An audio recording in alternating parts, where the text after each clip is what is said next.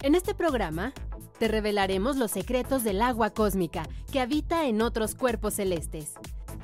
Conoceremos a RP-15, un rover listo para viajar 384 mil kilómetros en busca de agua lunar. Nos asombraremos con un filtro de manufactura politécnica que atrapa los más férreos contaminantes. Y descubriremos un dispositivo para medir la calidad del agua que bebemos. Thank you.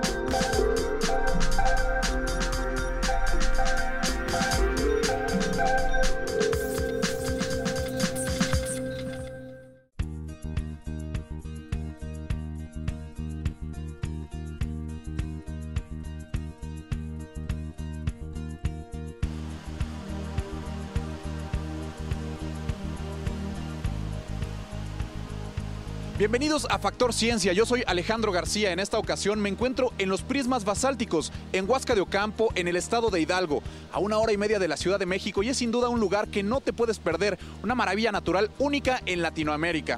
Estamos en este lugar para hablar de un tema muy importante, el agua te puede sorprender con todo lo que la ciencia y la tecnología tienen que decirnos acerca de este vital recurso, que por su cotidianidad a veces dejamos de verlo con el respeto y el asombro que se merece. Te invito a que te quedes y nos acompañes a este recorrido.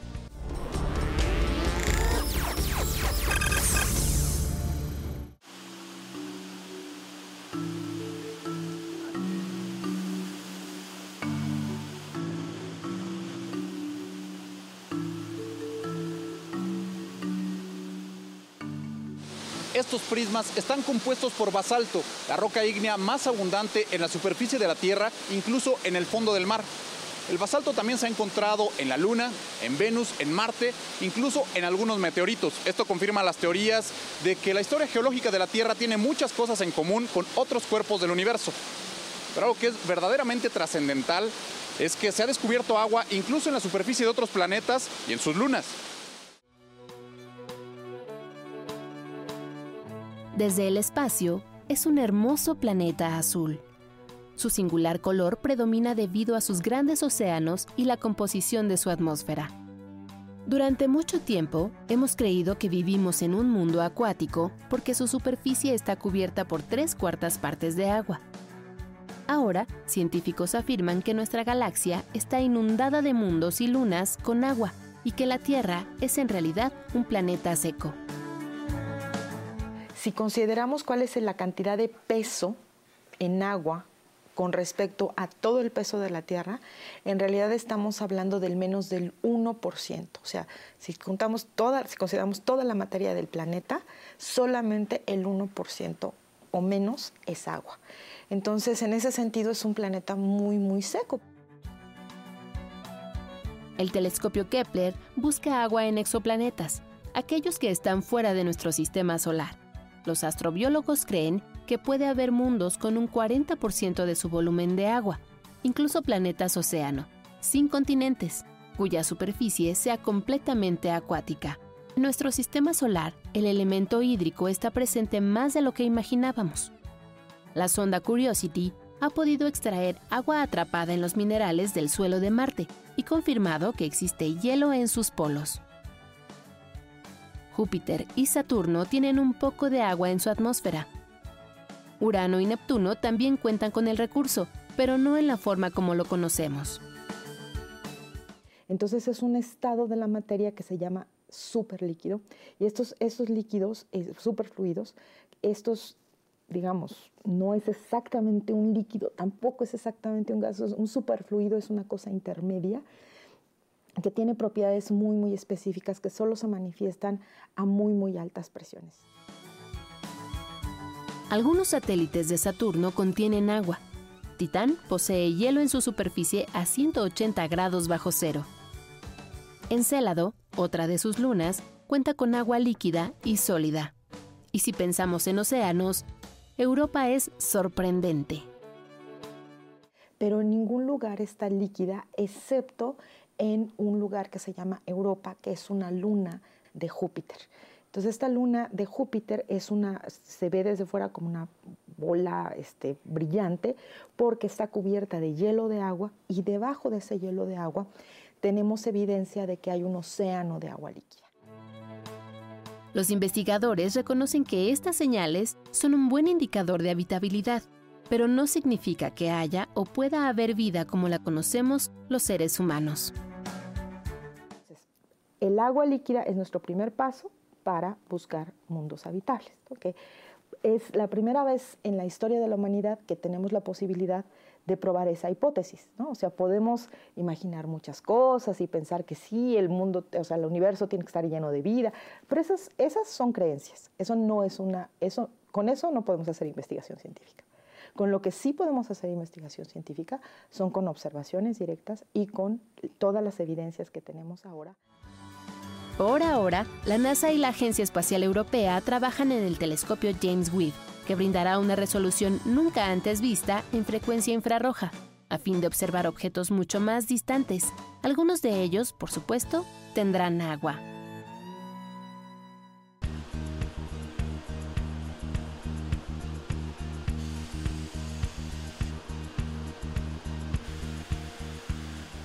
Estas enormes rocas de figuras geométricas son los prismas basálticos. Adornan las paredes de la barranca de Santa María Regla, se formaron hace millones de años debido al enfriamiento violento de lava volcánica.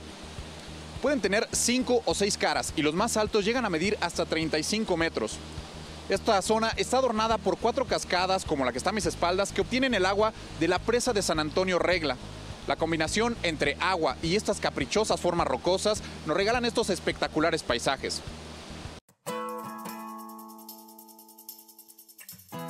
El agua es el elemento vital para la vida en la Tierra. Es lo que permite la existencia de flora y fauna y obviamente de los seres humanos. Aunque cubre el 71% de la superficie terrestre, solamente representa el 0.02% de la masa total de nuestro planeta. En la búsqueda de planetas habitables, uno de los grandes temas a resolver es que efectivamente contengan agua para que ahí puedan sobrevivir plantas, animales y personas.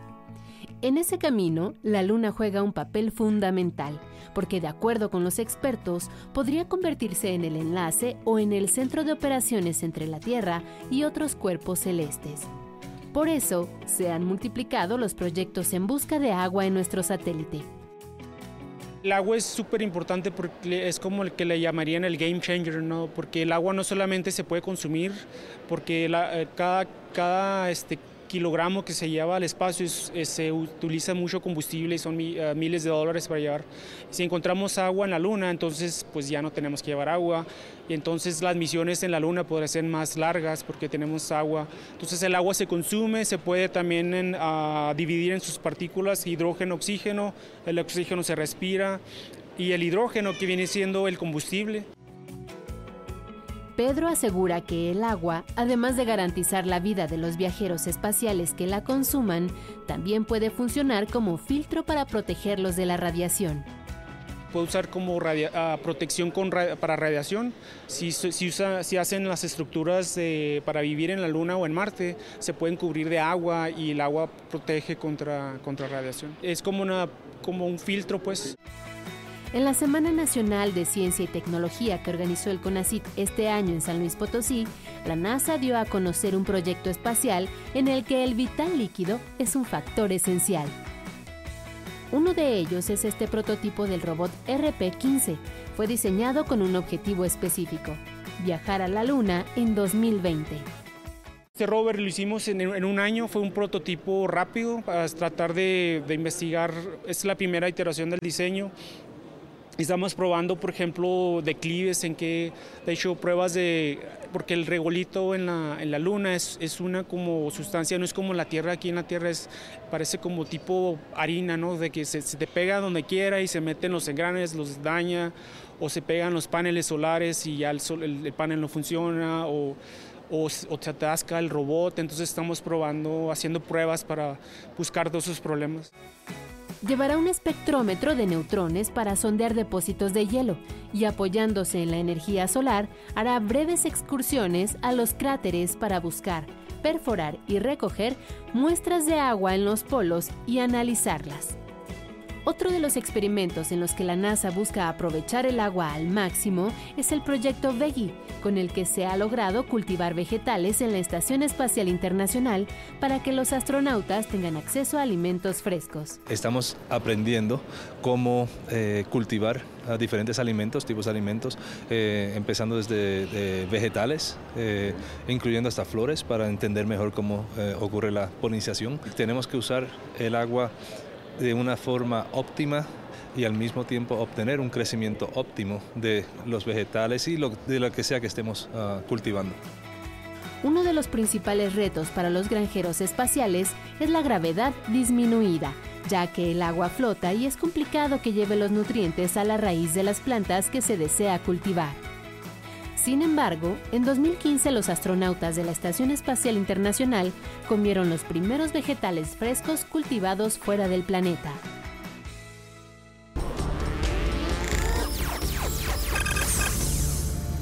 Esta cascada que ves aquí lleva el nombre de La Rosa. Fue bautizada así por el naturalista y explorador alemán Alexander von Humboldt a principios de 1800 él estuvo en este lugar y quedó impactado con la majestuosidad de este escenario natural, tanto así que decidió realizar un boceto a lápiz que en la actualidad se exhibe en el Museo Británico de Londres. Lo cristalino del agua en un vaso puede ser un parámetro que nos genere la confianza suficiente para beberla. Sin embargo, puede contener partículas o microorganismos que escapan a nuestra vista y que resultarían nocivos para la salud. Para tener mayor certeza del agua que consumimos, investigadores del Departamento de Ingeniería de Procesos e Hidráulica de la Universidad Autónoma Metropolitana, Unidad Iztapalapa, desarrollaron un dispositivo capaz de realizar un diagnóstico rápido de su calidad. Este aparato que cabe en la palma de la mano cuenta con cinco sensores para evaluar qué tan limpio es el líquido que nos disponemos a beber.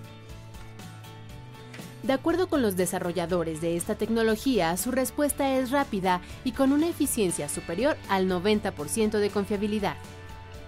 Para conocer más a detalle los parámetros que arrojó el dispositivo, se puede descargar una aplicación que por el momento está diseñada para Android.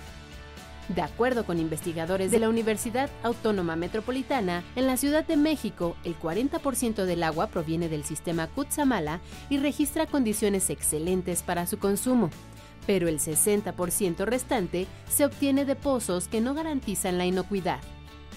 Ellos visualizan que su sensor podría ser aprovechado también en zonas del país que no disponen de infraestructura hidráulica.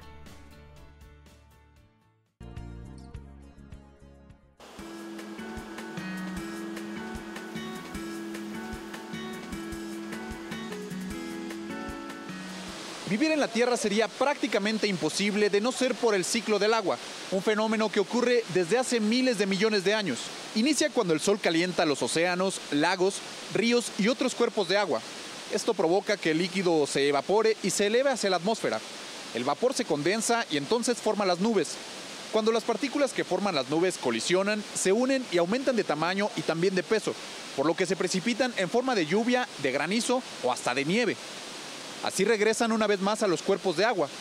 Parte de este líquido también se filtra en la tierra, formando ríos subterráneos. Sigamos aprendiendo más de este recurso vital. Este proyecto consiste en saneamiento del agua por floculación-coagulación. Tenemos nuestra agua residual de la industria textil que está llena de partículas coloidales.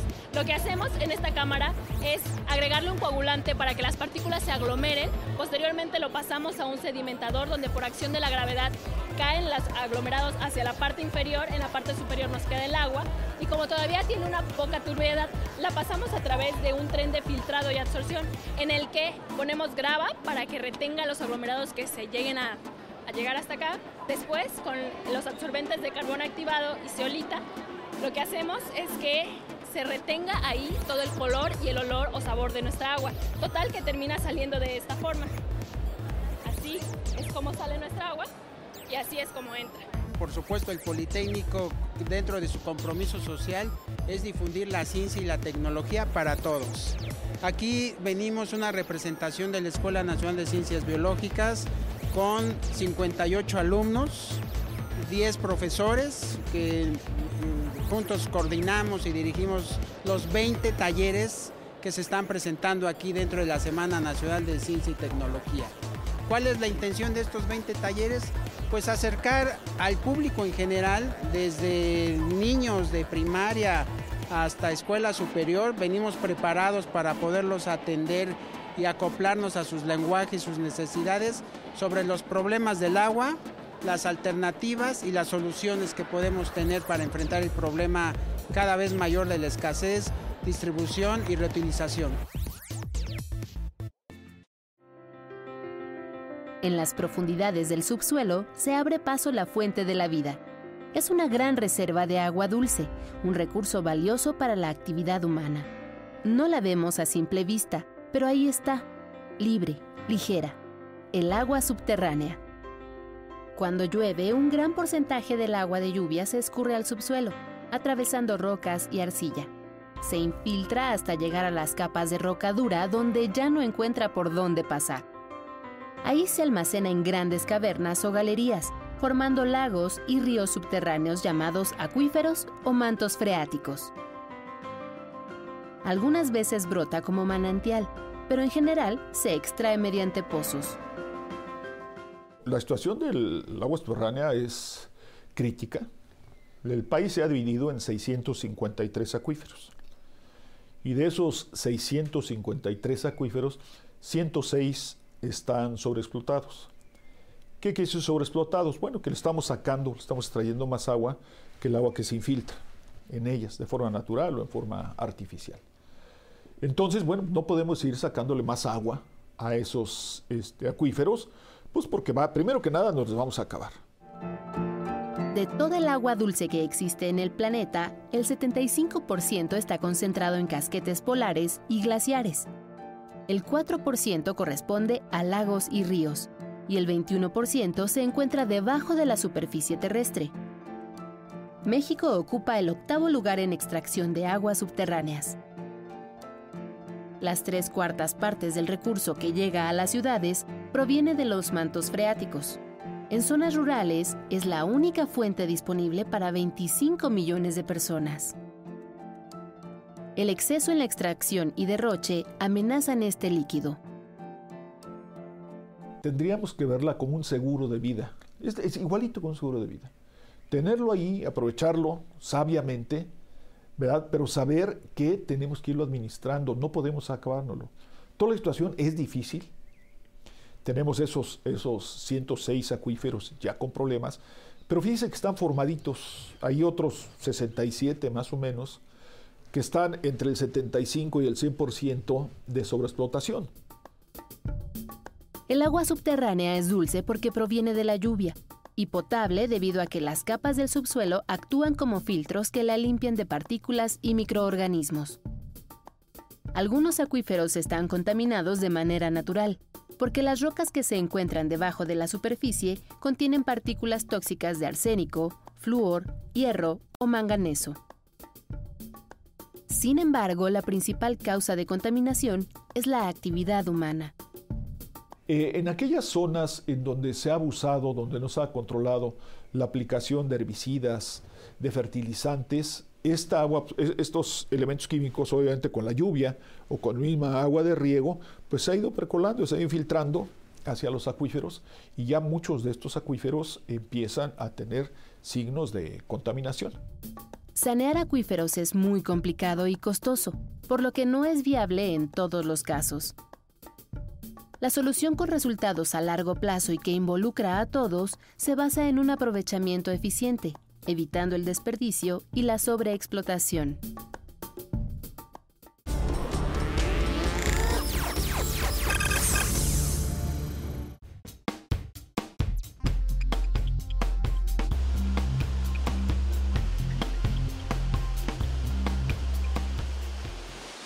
Agua es un elemento fundamental para la vida en nuestro planeta.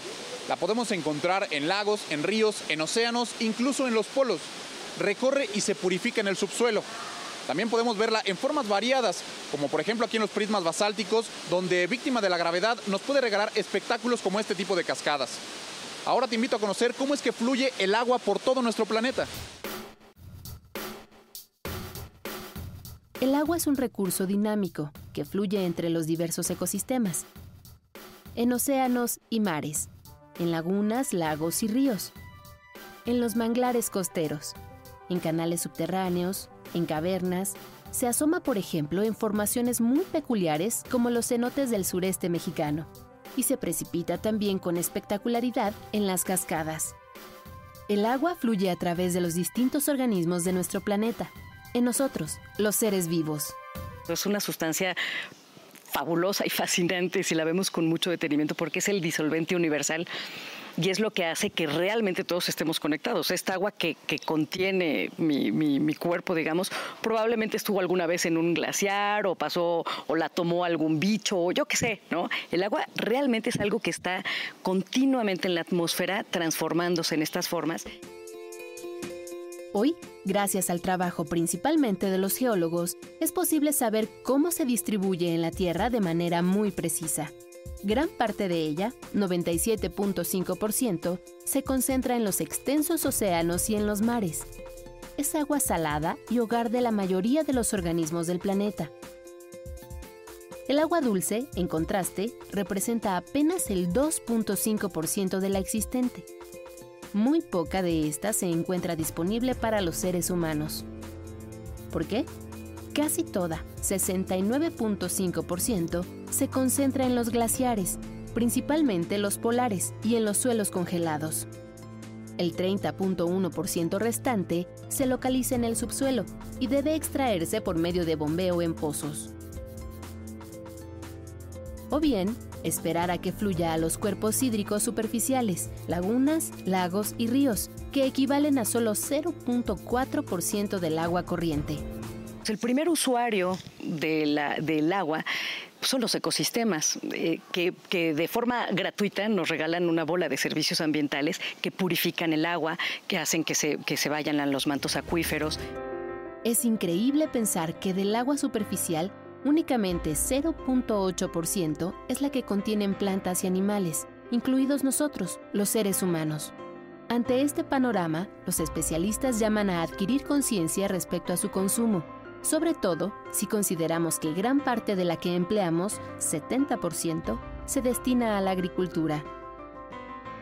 Por otro lado, las actividades humanas, agrícolas, industriales y urbanas generan descargas que contaminan los cuerpos de agua, los expertos se pronuncian por ampliar los sistemas de tratamiento y realizar un uso más razonable de este recurso, indispensable para la vida.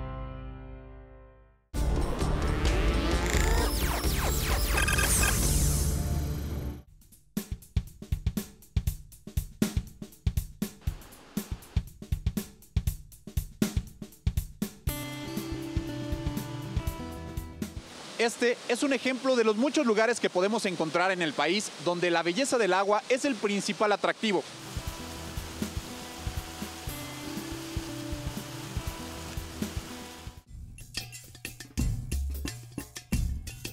Su ubicación geográfica hace de México un país privilegiado, con una biodiversidad impresionante, que se traduce en selvas, bosques, playas, arrecifes, la constante siempre es el agua, dulce o salada, serena o llena de energía. Este es el Parque Nacional Lagunas de Montebello en el estado de Chiapas. Más de 6.000 hectáreas de bosques de pinos, robles y encinos flanquean las más de 50 lagunas. Al combinarse el agua con la vegetación, la tierra y los rayos del sol, se producen increíbles tonalidades de verdes, turquesas y azules. El lugar es uno de los más bellos del país y desde 2003 está incluido en la lista Ramsar, la convención relativa a los humedales de importancia internacional, firmada por más de 160 países. Su propósito es la conservación de los humedales. A una hora de la ciudad de Oaxaca, entre los acantilados de las montañas, se yergan imponentes estas esculturas naturales, es hierve el agua, cascadas petrificadas de más de 200 metros de altura, formadas hace miles de años, centro sagrado de los antiguos zapotecas. En la cima de la barranca, el agua brota de las pozas y los manantiales. Su escurrir continuo y lento ha arrastrado a su paso sales como el carbonato de calcio. Los sedimentos han dado forma a las cascadas fosilizadas. Solo en México y Turquía es posible admirar la majestuosidad de esta arquitectura hídrica. Este es el archipiélago de las Islas Marieta, en Nayarit. Es una reserva de la biosfera. Aquí se esconde un singular tesoro. La Playa del Amor, una playa en el interior de una isla. Su origen es volcánico. Es una caverna ígnea cuyo techo se colapsó. Para disfrutar de su suave arena y cristalinas aguas, hay que llegar en una embarcación y luego atravesar la isla a nado por un túnel. Lamentablemente, el turismo excesivo ha afectado la playa, los arrecifes y la fauna del santuario. Debido a los daños, la Comisión Nacional de Áreas Protegidas la cerró temporalmente para restaurarla. A unos minutos de Tulum, Quintana Roo, podemos zambullirnos en un sistema de cuevas sorprendente, donde el agua se conjuga en armonía con un ejército de estalactitas y estalagmitas. Es el cenote Dos Ojos, un fantástico recorrido submarino, ideal para el buceo y el snorkel, que cuenta con más de 67 kilómetros con una profundidad máxima de 120 metros. En algunos sitios, la luz logra introducirse creando efectos deslumbrantes que permiten apreciar las caprichosas formaciones rocosas. Estos son algunos de los paraísos que podemos encontrar en México, donde se manifiesta la fuerza y belleza del agua en todas sus formas.